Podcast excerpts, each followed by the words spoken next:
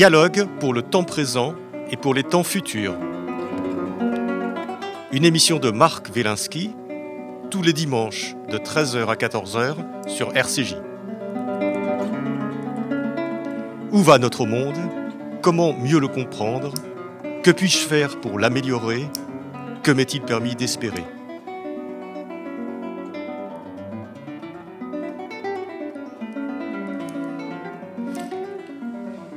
Et notre invité d'aujourd'hui est Marc Alévi.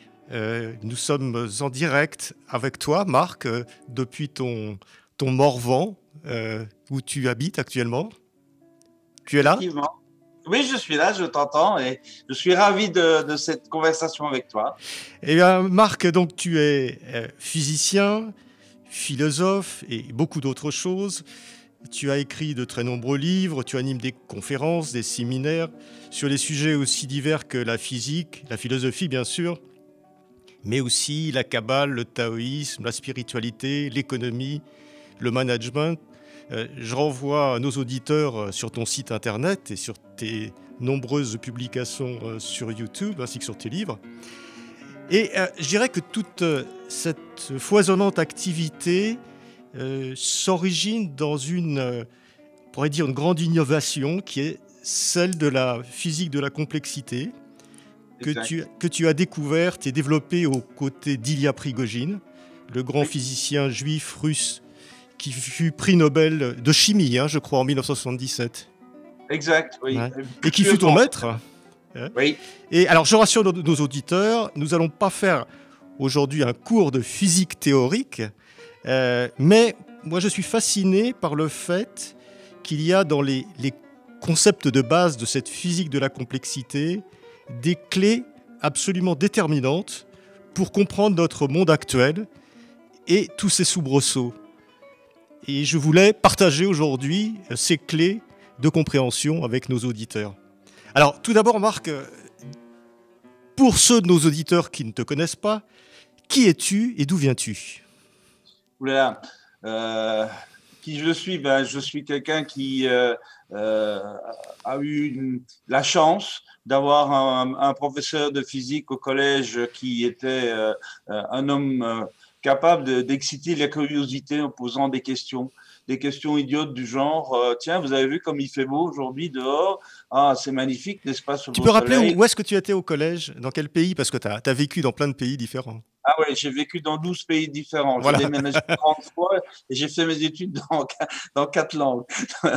donc, donc, donc ce dont je parle là, c'était à la frontière franco-belge du côté de Lille euh, et c'était dans, un, dans un internat. Euh, donc, euh, ma mère étant française, elle, elle, avait beaucoup insisté pour que ma scolarité soit en français. Donc, c'est ce qui s'est passé, à mon grand bonheur d'ailleurs. Et euh, donc c'est dans ce collège que, ce prof de physique, voyant le beau ciel, euh, le, beau temps à l'extérieur de la classe, disait à un moment donné, euh, vous avez vu comme le ciel est bleu? Ben, Tout le monde dit ah oui, bien sûr.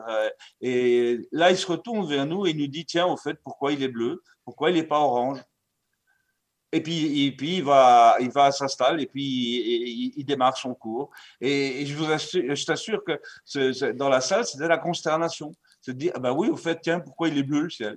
Et, c'est vraiment ça qui a, qui a déclenché chez moi cette envie de comprendre, qui m'a amené à, à, faire Polytechnique. Et puis euh, là, j'ai rencontré Elia Prigogine, qui était mon prof de thermodynamique. Et puis derrière, euh, j'ai commencé à travailler en physique théorique avec lui. Et, voilà, les choses se sont, se sont déroulées comme ça.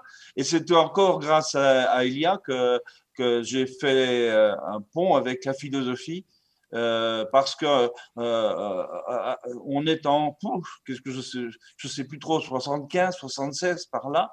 Il y a un, livre qui venait de sortir qui s'appelle Tao de la physique. d'un certain Fridtjof Capra et ce, livre faisait le lien entre la, la physique la plus, la, la, plus de pointe, je dirais, et les vieilles intuitions taoïstes. Et ce livre m'a sidéré. Et en fait, euh, euh, Ilia m'a dit, mais il n'y a plus qu'une chose à faire. Si tu veux en tirer quelque chose, eh ben, euh, en plus de la physique, ben, va faire un peu de philo, ça te fera du bien. c'est comme ça que j'ai fait un parcours en philo euh, jusqu'au doctorat et, que, j'ai pas mal travaillé la relation entre les, les, cosmologies ou les cosmogonies de type spiritualiste, qu'elles soient d'ailleurs indiennes, chinoises ou, ou, ou judéo-chrétiennes, et d'autre part la physique théorique qui était en fait euh, mon, quotidien. Et ce pont entre les deux euh, m'anime depuis toujours. C'est ce qu'on va faire aujourd'hui d'ailleurs, parce qu'on va pas faire de la physique théorique comme tu l'as très bien rappelé, mais on va essayer de voir derrière cette nouvelle physique qui est en train de sortir, quel genre de philosophie on peut, on, peut proposer, le regard sur le monde, le regard sur l'univers et, notre inscription dans cet univers et dans ce monde. Très bien. Ben, juste avant de commencer, dire que tu as vécu aux États-Unis, en Israël, je crois. Oui. Voilà. Et euh, donc, tu, as, tu, tu, es, tu es non seulement un humaniste, mais euh, une sorte d'homme universel, pourrait-on dire. Là, tu vas un peu fort. Alors, est-ce qu'on peut partir peut-être euh, et que tu puisses nous expliquer en des termes le plus simples possible ce concept base de la, physique, de la physique de la complexité mais pour ça, il faut faire un tout petit peu d'histoire. J'essaierai de ne pas être trop long, bien sûr. Et, j'essaierai aussi, surtout, de ne pas utiliser trop de jargon technique. Donc, si jamais euh, tu me prends en défaut, s'il te plaît, euh, dis-le moi. Hein. Euh, bon, la, physique que, que, nous connaissons aujourd'hui, la physique dite classique, elle est née en gros au début du, du, du XVIIe siècle avec des gens comme, euh, comme Galilée, comme, euh, comme Descartes, un petit peu plus tard avec Newton, etc. etc. Et euh, c'est cette physique-là qui est celle, en gros, que toi et, et, et presque tous nos, nos, contemporains ont apprise au collège et ensuite au lycée, cette physique-là est une physique dite mécaniste. Et ça, c'est un mot-clé. Ça veut dire quoi? Ça veut dire qu'elle considère euh, euh que l'univers est un assemblage, et ces mots sont importants, un assemblage de briques élémentaires euh, interagissant entre eux par des forces élémentaires, et on en a dénombré quatre, et, euh, et ces, ces, ces, forces sont régies, ces interactions sont régies par des euh, lois élémentaires et toute la physique théorique est à la recherche de ces lois et de leur mathématisation. Voilà, ça c'est le deuxième point clé. Donc ces mécanismes d'une part, mathématisés d'autre part. Ça c'est la physique classique, c'est celle de Descartes jusqu'à Newton en fait jusqu'à Newton et, Maxwell. Et donc, on, arrive à la fin du 19e siècle et cette physique euh, a pris deux, deux grands, deux, deux grands, deux grandes claques dans la figure. La, la première, c'est que ce qu'on considérait comme des atomes Hein, pour ceux qui ont fait du grec, ils se rappelleront que atome, ça veut dire atomos, ce qui n'a pas de partie, donc ce qui n'est pas sécable, ce qui n'est pas euh, euh séparable. Euh, donc les atomes étaient considérés comme euh, de l'immuable, et toute la physique classique est à la recherche de l'immuable, des lois immuables, des briques immuables. Il faut que les choses soient immuables. C'est le, vieux mythe de, l'être euh, de Parménide derrière le, tumulte que nous vivons. Et donc, euh, euh, première grande claque, disais-je, c'est qu'on découvre que les atomes, ben, ils sont pas du tout atomes et qu'ils peuvent claquer en morceaux. Et ça, c'est Becquerel. Et puis derrière, c'est c'est Marie Curie et, Pierre Curie et, toute une physique s'est effondrée à ce moment-là en disant, mais bon Dieu, on n'a pas d'atomes, c'est terrible. Et alors, on a commencé à les voir plus bas en disant, oh, mais c'est pas grave, les atomes, c'est fait avec d'autres briques élémentaires encore plus petites. Et là, on débouche progressivement sur une autre physique, mais qui est toujours mécaniste, cette autre physique, c'est la physique euh, dite quantique, et puis l'autre claque que, la physique a prise, a prise euh, sur le nez, c'est euh, Einstein. C'est l'idée qu'à un moment donné, il y a quelque chose de très embêtant qui se passe. C'est qu'on se rend compte que euh, si on applique Newton, pour parler de, de, de, lui qui était le grand synthétiseur de son époque, hein, si on applique Newton, ben, si je mesure la vitesse d'un train en ne bougeant pas du quai, et si je mesure la vitesse d'un train en roulant en voiture euh, euh, à côté du train, bah, je vais pas avoir la même mesure de la vitesse du train. Bon, bien sûr. Et c'est ce qu'on appelle la loi d'addition des vitesses. Euh, et ça marche très très bien. Sauf, sauf quand on va à des très très grandes vitesses. Et là, on a découvert quelque chose d'absolument absolument ahurissant. C'est que quelle que soit la manière dont on la mesure, la vitesse de la lumière est toujours constante. Donc la loi d'addition de la vitesse ne fonctionne plus. Euh, à, à, ces grandes, grandes vitesses-là. Et la vitesse de, de, de, la lumière est indépassable. On la, on la note avec un petit c euh, qui veut dire célérité dans le vide, ben voilà, petit c est indépassable. Donc ça veut dire que toute la vision newtonienne s'effondre et Einstein est obligé à ce moment-là de reconstruire quelque chose qui s'appelle la relativité, d'abord restreinte et ensuite générale. Ce qui est intéressant de constater, c'est qu'à ce niveau-là, donc là on est quelque part dans les années, disons 1900, 1920, 1930, avant la grande catastrophe, euh, et là on a en fait une physique qui est toujours une physique mécaniste, mais euh, qui bat de l'aile. Et, qui bat de l'aile, pourquoi? Parce qu'il y a, y, a, y a deux phénomènes qui se passent à peu près en même temps. Euh, la première, le premier phénomène, c'est que euh, à l'intérieur de la physique quantique et à l'intérieur de la physique relativiste, il y a de grosses contradictions internes, ce qui est, qui est en soi embêtant. Hein, ça, ça, ça, colle difficilement avec la réalité expérimentale. Donc, comme chacun sait, euh, quand une théorie n'est pas en accord avec l'expérience, ben on a le choix entre deux choses. Ou bien on refait des expériences euh, jusqu'au moment où ça colle, ou bien on décide à un moment donné que la théorie est fausse et il faut l'abandonner. Alors là, ben on, est, on est vraiment, depuis, depuis, depuis ces époques-là, euh, avec deux physiques très très différentes qu'on appelle des modèles standards.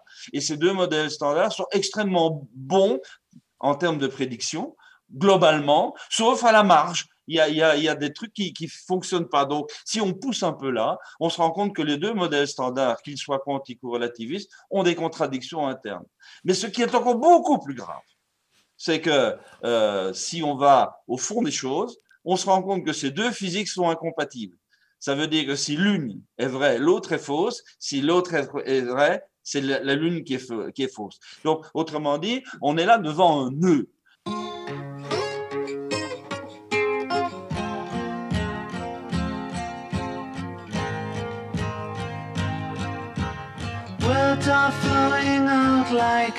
Rain into a paper cup. They slither wildly as they slip away across the universe. Pools of sorrow, waves of joy are drifting through my opened mind, possessing and caressing me. Shakuru.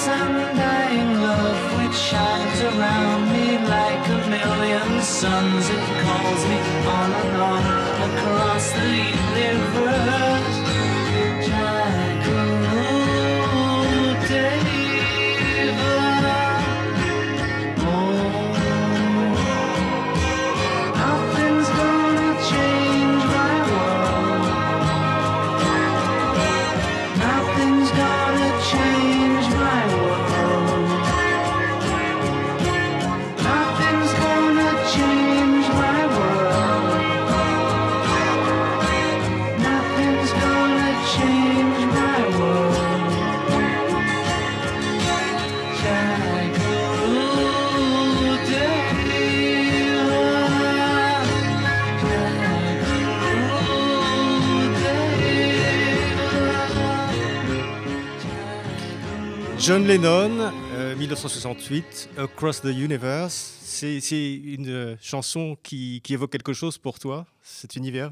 Ah ben écoute, oui, elle évoque deux choses. L'une qui est euh, euh, que mon travail de physicien, ben, c'est ça, c'est voyager à travers l'univers. Donc, Across the Universe, c'est clairement ce qu'un physicien fait. Et en plus, c'est une chanson qui était la chanson préférée de, de Feu, la mère de mes enfants, et, et elle me touche beaucoup. Voilà. Très bien. Alors, on, se retrouve dans les années 40 avec deux modèles, euh, si j'ai bien compris, hein, deux modèles euh, concurrents et, incompatibles. D'une part, la physique quantique et d'autre part, la physique relativiste.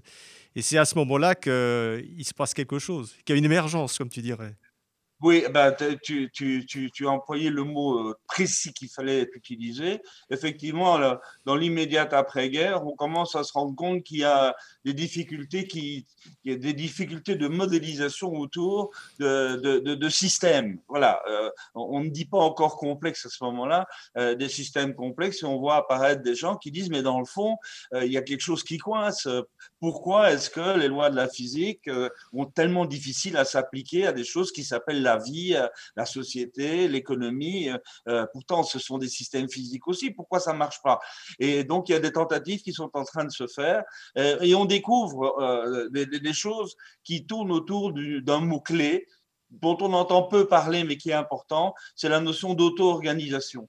Alors en fait, ce, qui s'est passé, c'est dans un, dans un monde qui est plutôt celui de la thermodynamique. Alors encore une fois, il faut retourner un petit peu dans l'histoire. La thermodynamique, c'est une branche de la physique qui, euh, au départ, est plutôt, je dirais, une branche d'ingénieur plutôt qu'une branche de physicien pur.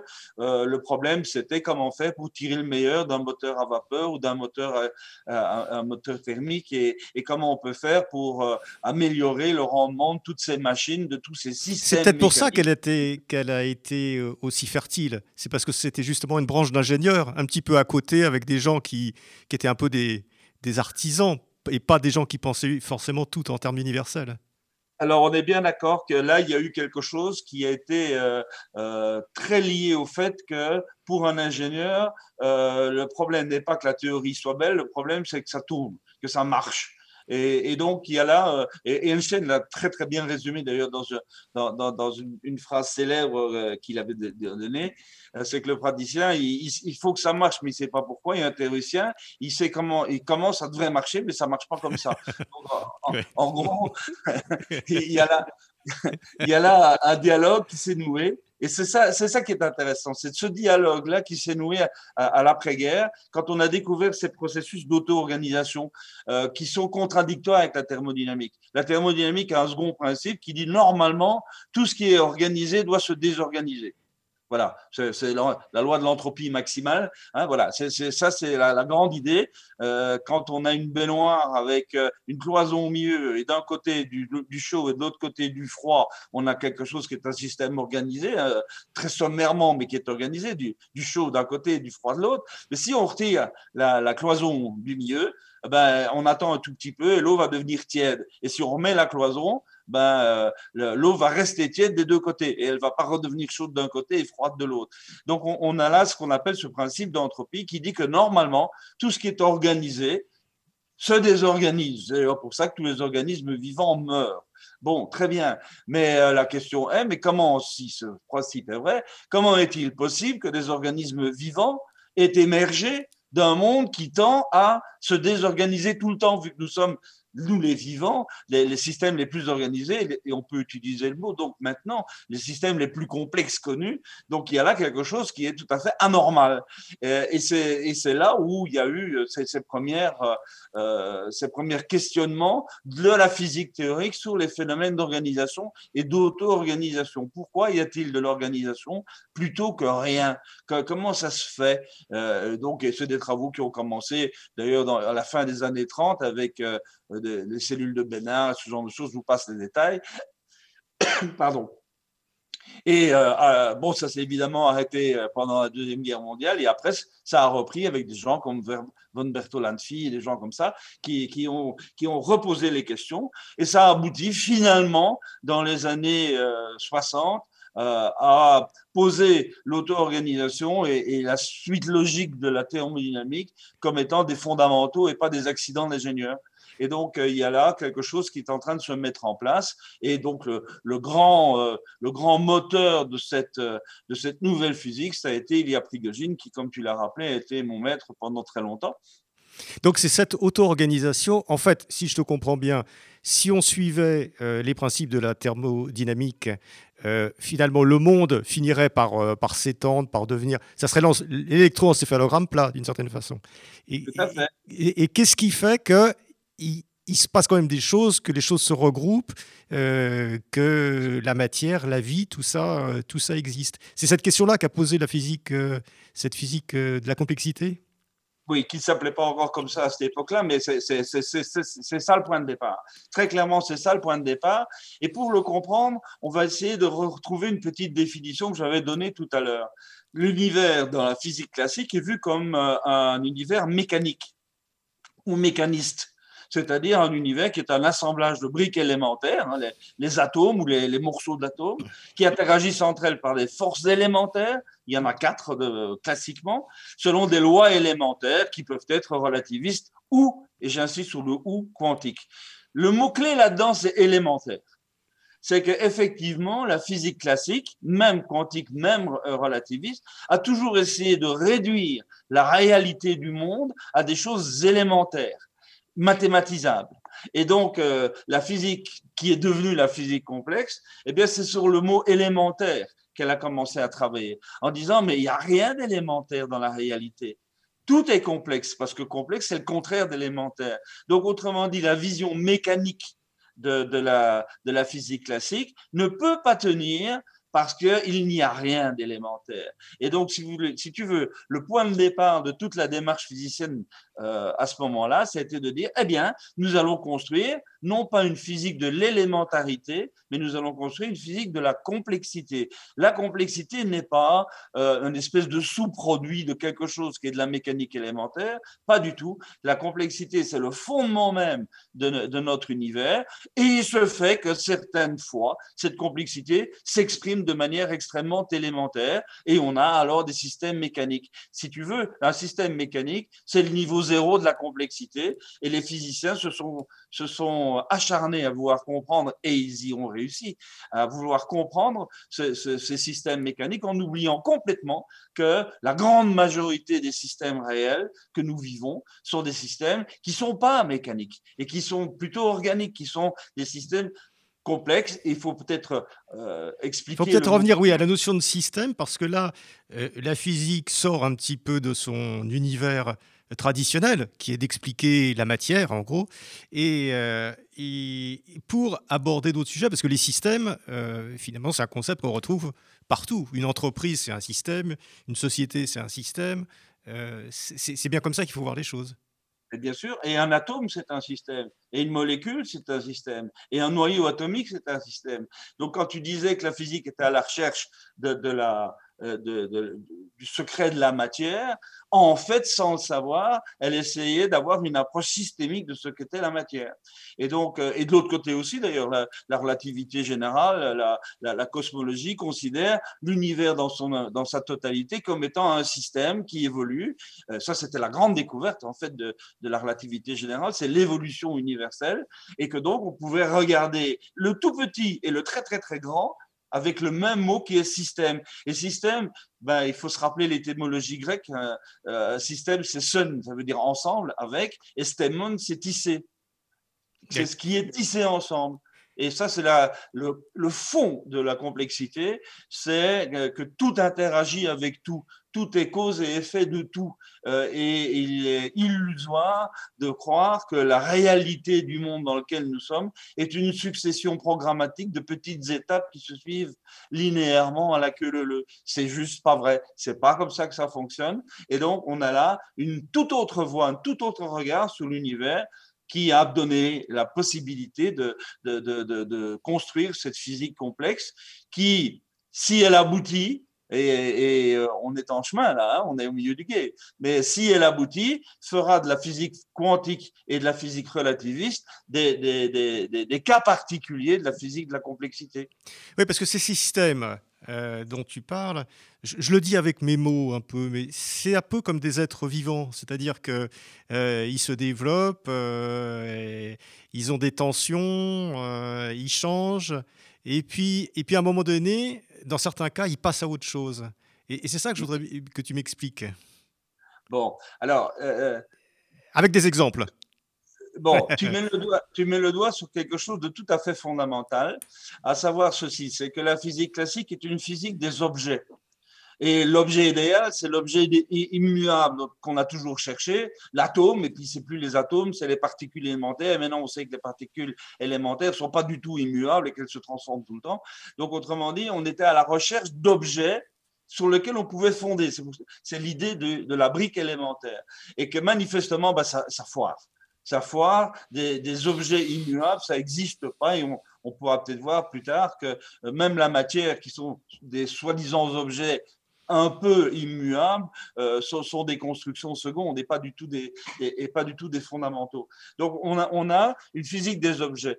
Si on veut sortir de ça, si on veut euh, aller vers une physique de la complexité, il faut aussi sortir de la notion d'objet et aller vers la notion de processus que tu as très bien esquissé. En fait, tout est processus, il n'y a pas d'objet. Un objet, c'est la photo d'un processus à un moment donné.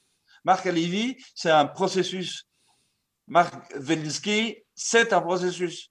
Et il se fait que si on fait une photo aujourd'hui, ici et maintenant, on a un objet euh, qui, qui, qui, qui, a certaines caractéristiques, mais le fond de ce que nous sommes, toi et moi, Marc, c'est le processus que nous sommes qui est important. Oui, pourtant, on reste, on reste nous-mêmes. C'est-à-dire, euh, Marc Alivi d'il y a 20 ans euh, et, Marc Alivi dans 20 ans, c'est quand même la même personne. Non, c'est la même carte d'identité, mais ce n'est pas du tout la même personne. Justement, et c'est là. qu'est-ce qu'il y a de commun Qu'est-ce qu'il y a de commun entre pourquoi est-ce que justement tu gardes, tu gardes une identité si c'est plus du tout la même personne? Voilà, ben parce que nous sommes toujours dans cette vision euh, objectale des choses. Euh, et ça euh, qui, est, qui, est, qui, est, très très forte, hein, qui est très très ancienne. C'est Platon, hein, c'est le platonisme qui est à l'origine de ça. C'est qu'il faut trouver de l'immuable. Mais rien en moi n'est immuable, rien en toi n'est immuable. On ne fait qu'évoluer, on ne fait que passer d'étape en étape en étape, qui sont en plus pas déterministes, parce que ça aussi, c'est un point fondamental. Je ne sais pas ce que je serai dans dix ans, je ne sais. Je sais que dans 50 ans, je serai mort. Là, c'est une à peu près certitude. Mais, pour le reste, dans, un an, dans deux ans, dans trois ans, comment je vais évoluer? Qu'est-ce qui va se passer dans ma vie? Quelles sont les bifurcations qui, peuvent... Euh, euh, surgir, j'en sais rien du tout. tu voulais des exemples concrets. Regarde le monde humain tel que nous le vivons aujourd'hui. Je ne vais pas rentrer dans le détail, mais nous sommes dans un monde humain dont l'histoire est faite de cycles successifs qu'on appelle des paradigmes. Il se fait que la durée de vie moyenne d'un paradigme, c'est de l'ordre de 550 ans. C'est des périodes, quoi, d'une certaine façon. C'est des... Voilà, je suis un beau physicien que je n'osais pas utiliser, mais voilà, tu l'as, tu l'as utilisé, ça va bien. Hein. donc, on a, on a une période de 550 ans à peu près. Donc, tous les 550 ans, eh bien, euh, le paradigme ancien eh bien, il est plus adéquat par rapport à la complexité du monde ambiant. Donc, il, s'effondre et un nouveau paradigme est censé émerger pour prendre le relais. C'est exactement ça que nous sommes en train de vivre maintenant. Nous sommes dans tu une peux donner quelques exemples dans le passé Il y a eu quoi? C'était par exemple la Renaissance C'était ah ben voilà.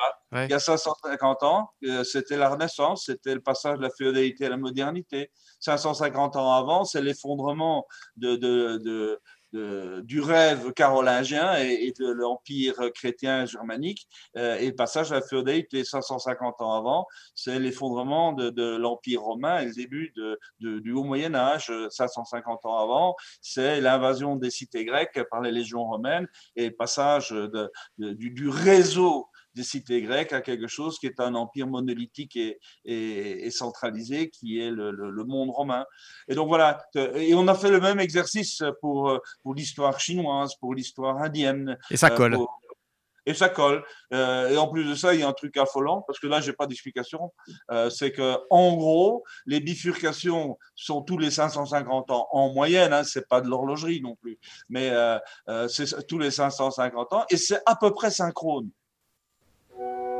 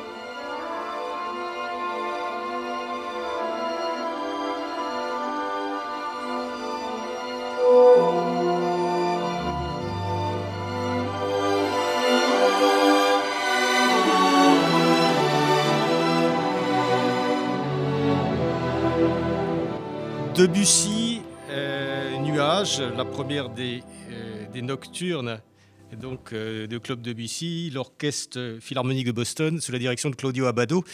Donc Marc, nous sommes dans une de ces périodes de bifurcation. Oui. Oui, nous sommes dans une période de bifurcation, donc ça veut dire que le, le passage d'un paradigme à l'autre euh, ne, se passe pas facilement dans la mesure où entre les deux, il y a ce qu'on appelle dans notre jargon à nous une zone chaotique, hein, zone chaotique au sens de la théorie du chaos, qui est un sous-produit de, la physique complexe. Euh, cette zone chaotique est très facile à comprendre. C'est que l'ancien paradigme avait ses propres systèmes ou sous-systèmes de régulation qui faisaient que les choses se passaient à peu près bien et qu'on pouvait trouver des solutions aux différents problèmes qui pouvaient se poser. C'est-à-dire la, euh, structure de la société euh, traditionnelle, quoi.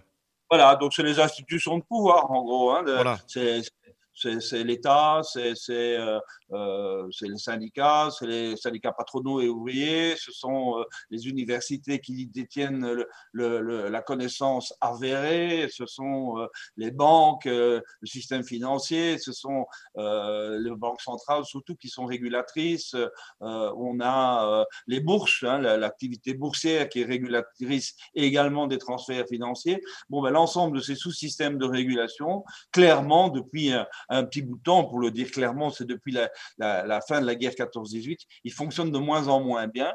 Et aujourd'hui, bah, très clairement, il fonctionne plus du tout. Il suffit de regarder la manière dont les différents pays ont réagi face à la, pandémie pour comprendre qu'il y a un décalage total entre la réalité d'une part et les institutions de pouvoir qui prennent des mesures d'autre part. Donc ça veut dire que les systèmes régulatoires d'avant ne fonctionnent plus. En revanche, les systèmes régulatoires d'après du nouveau paradigme en émergence, ben ceux-là, ils sont pas encore là. Ben donc, autrement dit, il n'y a plus de système régulatoire efficient et donc on est dans une zone chaotique et c'est bien ça qu'on vit. On vit une zone chaotique euh, tant dans notre relation avec notre écosystème que, que dans la relation entre nous, euh, nous les, les humains et, et, et, les, et, les, communautés humaines. Donc, on, est bien euh, au milieu de tout ça. On est dans la zone chaotique et c'est très typique d'une bifurcation, c'est-à-dire d'un changement de paradigme. Ce que tu dis, c'est que euh, ce qu'on vit actuellement, cette, espèce d'impression qu'on a que, tout fout le camp, en fait, que rien ne tient, euh, que voilà l'école, euh, les institutions, la démocratie, tout, ça fuit, tout ça fond. c'est pas la fin des choses, c'est quelque chose. En fait, c'est la, la, mise en place d'un nouveau système qui va advenir quand? Dans les années 2030, 2040 euh, tu confonds Alévi et Madame Soleil. Euh, non, je crois qu'on peut, on peut, si on, si on peut faire croire, si on peut croire plutôt à la leçon de l'histoire, mais l'histoire n'est jamais totalement répétitive, hein, même s'il y a des régularités.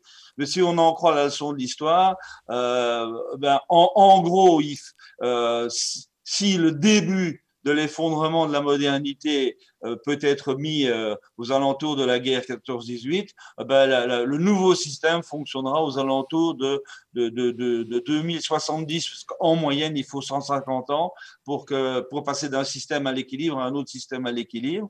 Et au milieu de ça, au cœur de cette longue période, il y a une période vraiment chaotique qui dure de l'ordre d'un demi-siècle en moyenne. Encore une fois, ce sont des moyennes qui viennent du passé. Il faut être très, très, très prudent. L'histoire n'est jamais répétitive, mais en gros, ça a l'air d'être à peu près validé. Donc, euh, euh, quelque part, nous sommes là, nous, au milieu de cette zone chaotique et, elle va encore durer euh, probablement une petite dizaine d'années.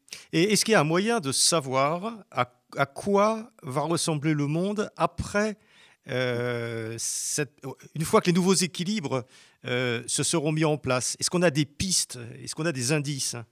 Oui, oui, euh, en fait, la, science, elle, elle, elle, avance à reculons.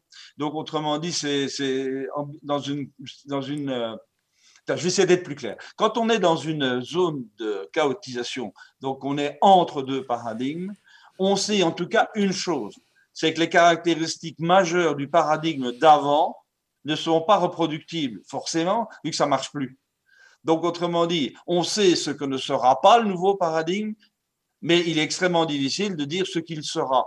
Je ne sais pas si je suis très clair en disant ça. Oui, mais euh, ça ne ça nous, nous aide pas beaucoup dans nos vies quotidiennes, je dirais, pour te provoquer oh, un petit peu. C'est-à-dire que on se dit bon, voilà, voilà la démocratie, il faut peut-être en faire notre deuil. J'en sais rien, euh, je je pense pas, mais bon. Euh, et puis les institutions et l'université et tout ça est en train finalement de sombrer. c'est très angoissant. Euh, oui, angoissant ou, ou au contraire réjouissant. Si on se dit, mais c'est quand même assez extraordinaire, on a un, un, monde à inventer pour nos enfants et nos petits-enfants, c'est quand même extrêmement enthousiasmant. C'est incroyable de se dire, ça arrive une fois tous les 550 ans et c'est nous et c'est pour notre pomme. C'est quand même génial. Donc là, on a, on, a, on a la possibilité de réinventer le monde tout en, en, gardant en tête systématiquement qu'en aucun cas il faut refaire les mêmes erreurs et, prendre les mêmes hypothèses que le système de la modernité. Je donne un exemple, un seul. Il y, en, a cinq en fait, il y a cinq dimensions. Ce serait peut-être trop long à expliquer ici, mais j'en prends un seul. Toute la modernité depuis la Renaissance jusqu'à maintenant a été en fait euh, économiquement parlant, a été un, système qui a fonctionné sur deux notions. C'est la notion de quantité et la notion d'abondance. Euh, et, et, que clairement, ben, on n'est plus dans cette logique-là. Donc ça veut dire que euh, aujourd'hui, nous avons en les 150 dernières années, on consommé de l'ordre de 80% euh, des stocks de, ressources non renouvelables de la Terre. Et donc, ça veut dire qu'on ne pourra pas continuer dans une logique du toujours plus. On ne pourra pas continuer dans une logique de la croissance matérielle infinie, ce qui ne veut pas dire qu'il faille sombrer dans la décroissance totale.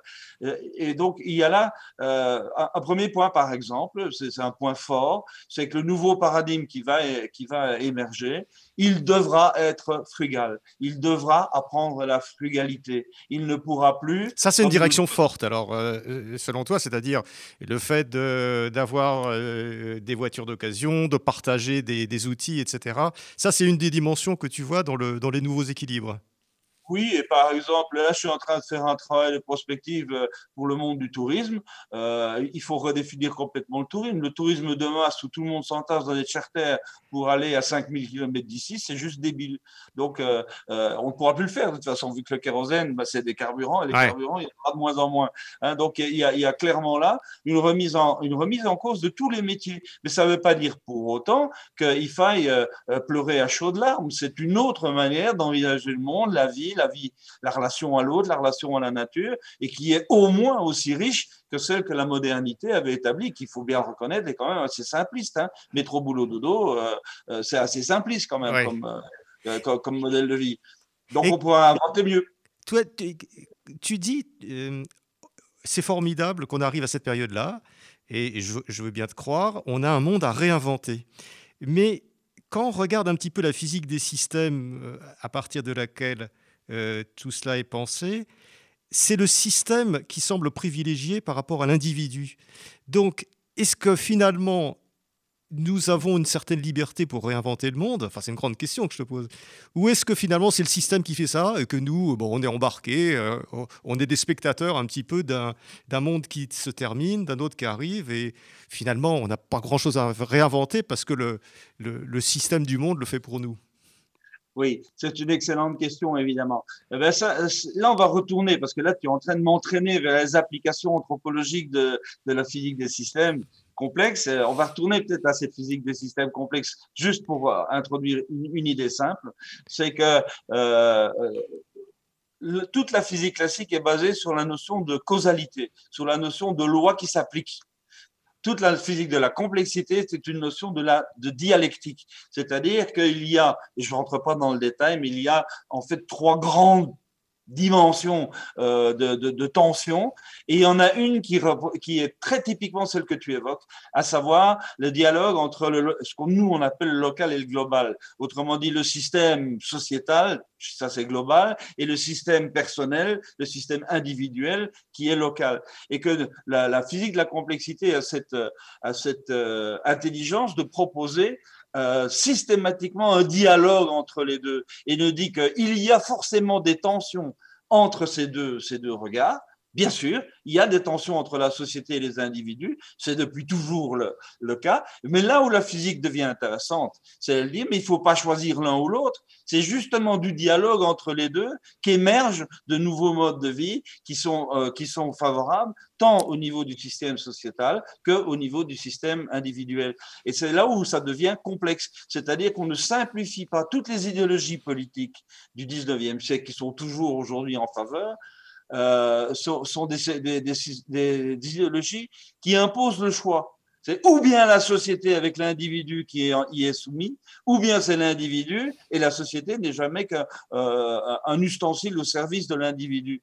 Et la physique complexe dit mais vous avez, vous avez tout faux. En fait, ce qu'il faut, c'est que, considérer l'évolution de l'humanité comme un dialogue permanent entre le sociétal et l'individuel. Et c'est justement de ce dialogue euh, qui doit être facilité, qui doit être entretenu, qui doit être alimenté, que, peut naître, que peuvent naître des, solutions de nouveaux modes de vie, de nouvelles manières de fonctionner, tant au niveau individuel qu'au niveau sociétal. Et c'est là où euh, on rentre dans la complexité. C'est beaucoup plus facile, c'est beaucoup plus élémentaire de dire ah ben voilà les gars, on a un choix, il faut choisir soit la société, soit l'individu. C'est l'un ou l'autre. Ben non.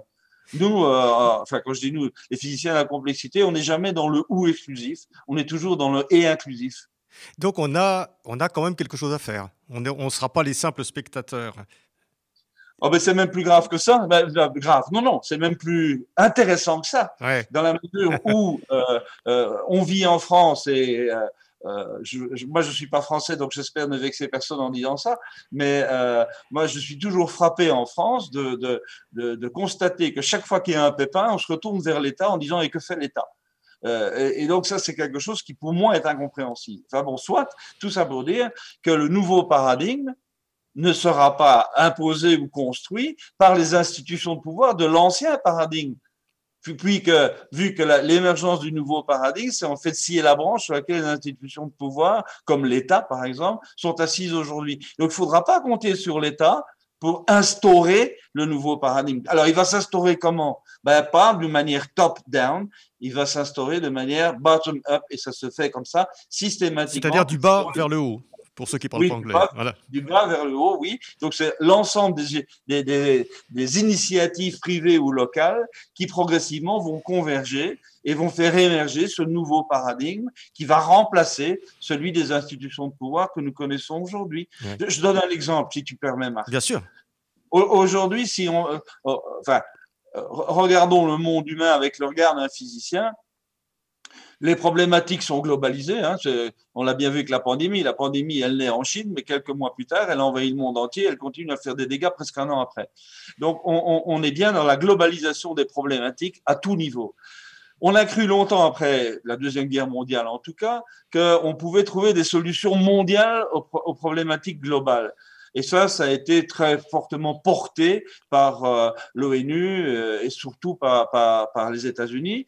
Et, on a assisté en fait à une mondialisation, une tentative de mondialisation, mais qui en fait est une tentative d'américanisation du monde. Et euh, ça, foire là depuis depuis le, début de ce troisième millénaire, euh, ça foire et cette idée n'a plus beaucoup de sens aujourd'hui. Alors qu'est-ce qui se passe? Eh bien, on voit très clairement une multipolarité s'installer. Donc, un saut de complexité. Plus il y a de pôles différents, plus il y a de complexité de relations entre eux. Donc, on est en train de, de, de vivre la continentalisation du monde et non pas la mondialisation du monde. Et il y a, euh, enfin, il y a, c'est la continentalisation, c'est-à-dire que c'est, c'est des, des, grosses plaques continentales qui, qui s'affrontent. C'est bien ça? L'Europe, et... les États-Unis, euh, le monde asiatique, euh, voilà. Oui, voilà. Donc, euh, on, peut, on, on, peut en fait en dénombrer huit, et tu en as cité, euh, euh oui, l'Europe, oui, le monde anglo-saxon, que j'élargis au dehors, au dehors des États-Unis. Tu as le, grand monde chinois. Hein. Je, te, je, te, rappelle que le 15 novembre, il y a un accord qui a été signé entre 15 pays autour de la Chine pour faire un marché commun. Euh, donc, il y a la grande Chine qui est en train de s'installer. Il y a l'Inde et tout ce qui tourne autour. Il y a l'Afrique noire. Il y a, il y a le monde musulman euh, qui est un pseudo-continent parce qu'il est extrêmement fragmenté l'Amérique latine, euh, voilà, euh, voilà, ce sont les, continents. Moi, je voulais te donner un exemple à propos de notre continent. Je, je te parle de l'Europe. Je crois que l'Europe aujourd'hui, euh, elle doit devenir et elle doit s'affirmer comme un continent face aux autres ou avec les autres, ou à côté des autres, mais en tout cas d'avoir sa propre autonomie euh, par rapport aux solutions euh, des problématiques globales qui, qui lui conviennent. Regarde l'Europe. L'Europe, elle a été construite, c'est l'Union européenne, et cette Union européenne, elle est basée sur la notion d'État qui est typiquement une institution de pouvoir de la modernité. La modernité s'effondre, donc les États vont s'effondrer avec elle. Donc, autrement dit, on est devant une problématique colossale que, qu'Emmanuel Macron a très très bien souligné d'ailleurs, euh, avec Angela Merkel, c'est de dire le continent américain, euh, pardon, le continent euh, européen va devoir se construire sur une autre définition de la souveraineté nationale et doit devenir elle-même souveraine. Et moi, je plaide depuis très très longtemps à passer de la de la comment dirais-je, de l'Europe des nations à l'Europe des régions de sortir du modèle pyramidal hiérarchique, hein, parce que l'Europe c'est une hiérarchie d'hierarchie maintenant, euh, et d'aller vers euh, un fonctionnement en réseau euh, qui est beaucoup plus riche, beaucoup plus complexe euh, et, beaucoup plus capable de, de, de, trouver rapidement des solutions efficaces à des problèmes globaux. Et, donc voilà, ça c'est ce qu'on est en train de vivre là.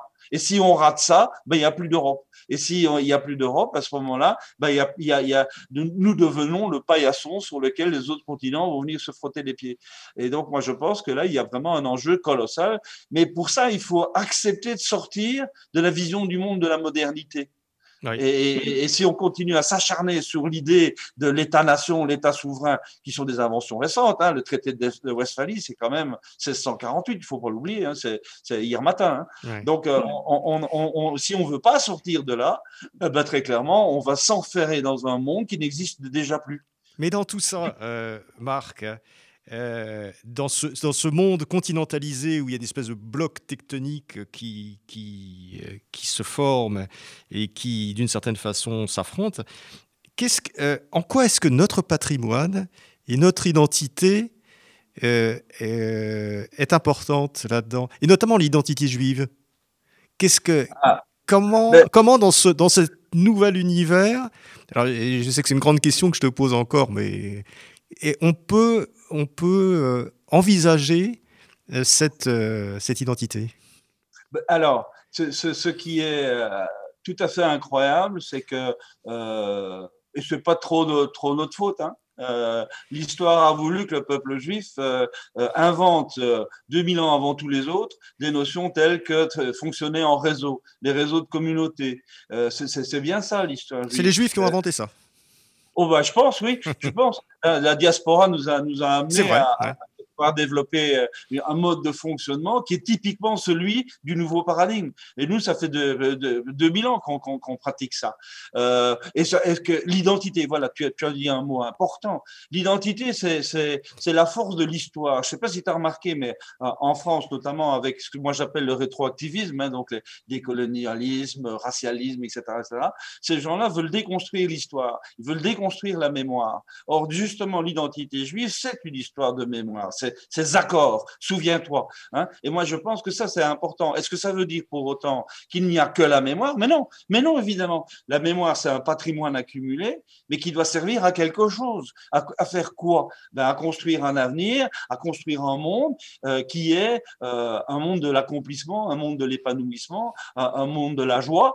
Euh, et, nous savons tous, nous les juifs, que nous sommes tout à fait capables de joie et de tristesse en même temps, et que ça fait, ça fait partie de notre identité. Ben oui, mais notre identité ne se construit pas contre les autres. Notre identité, elle se construit dans notre histoire, dans notre histoire qui elle-même euh, est très très fortement liée avec avec un livre, avec euh, avec euh, des histoires au sens narratif du terme. Et donc moi je crois que c'est vraiment une erreur de croire que quand il y a une multipolarité, ça, ça implique nécessairement la conflictualité. C'est là où la complexité euh, est, est, utile. Elle nous dit quand il y a un monde multipolaire, et ça peut être un monde de matière, ça peut être un monde humain, ça peut être un monde galactique, peu importe, quand il y a, quand il y a des, plusieurs pôles, ce n'est pas nécessairement une, notion de, conflit qui doit, euh, euh, qui doit être mise en avant. Au contraire, au contraire, la complexité, euh, elle répugne au conflit parce que le conflit, c'est donner raison à l'entropie, c'est la destruction, c'est l'uniformité. Au contraire, enrichissons les différences. Voilà ce que c'est que la complexité. La multipolarité, c'est de dire de deux choses l'une, ou bien on se tape sur la gueule et finalement à la fin d'une guerre, il n'y a que des perdants, ou bien euh, on se dit, ben non, euh, gardons nos différences et tablons sur nos différences, sur nos identités, pour reprendre le mot, le très beau mot que tu as utilisé, tablons sur nos identités pour construire quelque chose qui est un sur-système qui sera plus complexe, donc plus riche. Oui. Il y, y, a une notion que, que tu utilises souvent dans tes, dans tes conférences, dans tes vidéos, auxquelles je renvoie nos auditeurs, parce qu'aujourd'hui, on n'aura fait qu'effleurer, égratigner un petit peu toute la matière extrêmement riche que tu, que tu brasses. Euh, il y a une notion qui est la notion de vocation. Euh, ah. C'est-à-dire que notre, euh, pour nous diriger dans le monde, pour, pour nous servir de guide un petit peu, on a quelque chose en nous euh, qui est ce que tu appelles notre vocation? Est-ce que tu peux nous en dire un petit peu plus? Quelque chose en nous de TD6. Voilà, quelque chose en nous.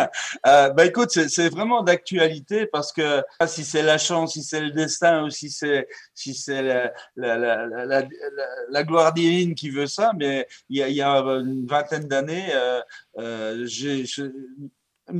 un monsieur et moi, nous sommes devenus très très très amis. Euh, et ce monsieur, de son vrai nom, s'appelle Edgar Naoum, mais beaucoup mieux connu sous le nom de Edgar Morin. Euh, et euh, Edgar euh, et moi, ça fait deux jours qu'on on, on, échange par mail justement sur ce problème de la vocation, parce que lui, ça l'énerve quand je lui parle de, de, de vocation, parce qu'il dit oui, mais d'où vient la vocation? Euh, Moi, je préfère penser au hasard. Il est très très matérialiste, hein, et moi, je suis plutôt spiritualiste en disant ben, oui, mais le hasard, pourquoi? Et, d'où vient ce hasard? Et comment il fonctionne? Donc voilà, là, on est dans l'actuel, dans mon actualité, tout à fait, tout à fait présent. Alors, la vocation. Vocare en latin, c'est le verbe qui veut dire appeler. Qu'est-ce qui nous appelle? Autrement dit, moi, je suis euh, extrêmement extrêmement convaincu euh, et, je pense que c'est vraiment un des fondamentaux de la physique complexe, c'est qu'un système n'existe que s'il a une bonne raison d'exister, quel qu'il soit. Euh, ça, c'était la thèse de Leibniz, hein, si, tu veux bien t'en rappeler, ce qu'on appelle la raison suffisante. Eh bien, moi, je crois que euh, c'est extrêmement vrai. Tout système a une raison d'être. Et cette raison d'être, euh, il faut la comprendre. Euh, et c'est ça, la vocation ou l'intention, ou, peu importe le mot qu'on utilise, la mission, je sais pas. Hein. ben moi, je pense que tout système ne ne se perpétue que s'il a une raison d'être et de se perpétuer. Il n'évolue que s'il a une tout système, ça veut dire que nous, nous avons cette raison d'être et qu'il faut la rechercher, c'est ça? Nous, en tant que personne, tu veux dire? Oui, en tant que personne. Ah oui, d'accord. Nous, en tant que personne, oui, bien sûr, bien sûr. Et je pense que là, euh, faillite complète des systèmes éducatifs, je crois que quand, euh, quand un gamin arrive euh, en préadolescence, c'est ça qu'il faut, qu'il faut essayer de, de, de, de l'aider à accoucher. C'est qu'est-ce que je vais faire de ma vie? C'est Où sont mes talents? Où sont mes envies, où sont mes désirs profonds, quelle est ma bonne raison d'être, au service de quoi vais-je mettre ma vie? Et euh, comme on ne répond pas à cette question, ben, on voit aujourd'hui de plus en plus de gens qui mettent leur existence au service de leur nombril. Avec un nombril, on va pas loin quand même. Hein. donc, moi, je pense que là, il y a, y a des questions fondamentales. Chacun d'entre nous a une raison d'être, a, a une vocation qu'on peut ou pas accepter, qu'on peut ou pas mener à bien, qu'on peut mener avec virtuosité ou sans virtuosité. Mais moi, je pense que euh, euh, moi, j'ai six enfants et j'ai six petits-enfants, donc je suis très, très attentif à cette notion-là. Euh, mais, mes enfants, en tout cas, euh, on a tous, on, on, on a découvert avec eux euh, une vocation et qui, euh, qui, manifestement est encore et continue à être le fil rouge de, leur vie et de leur épanouissement. Ils ont construit une famille autour de ça et très clairement, c'est une espèce d'alignement sur soi-même, pour reprendre un mot qu'on utilise beaucoup ces derniers temps. oui, c'est un alignement sur soi-même. Je suis qui? Je, viens d'où et je veux faire quoi de ma vie hein, Marc, écoute, c'est sur ces questions qu'on va s'arrêter. Je te propose de revenir au printemps pour qu'on développe euh, cet aspect euh, qui, est extrêmement important.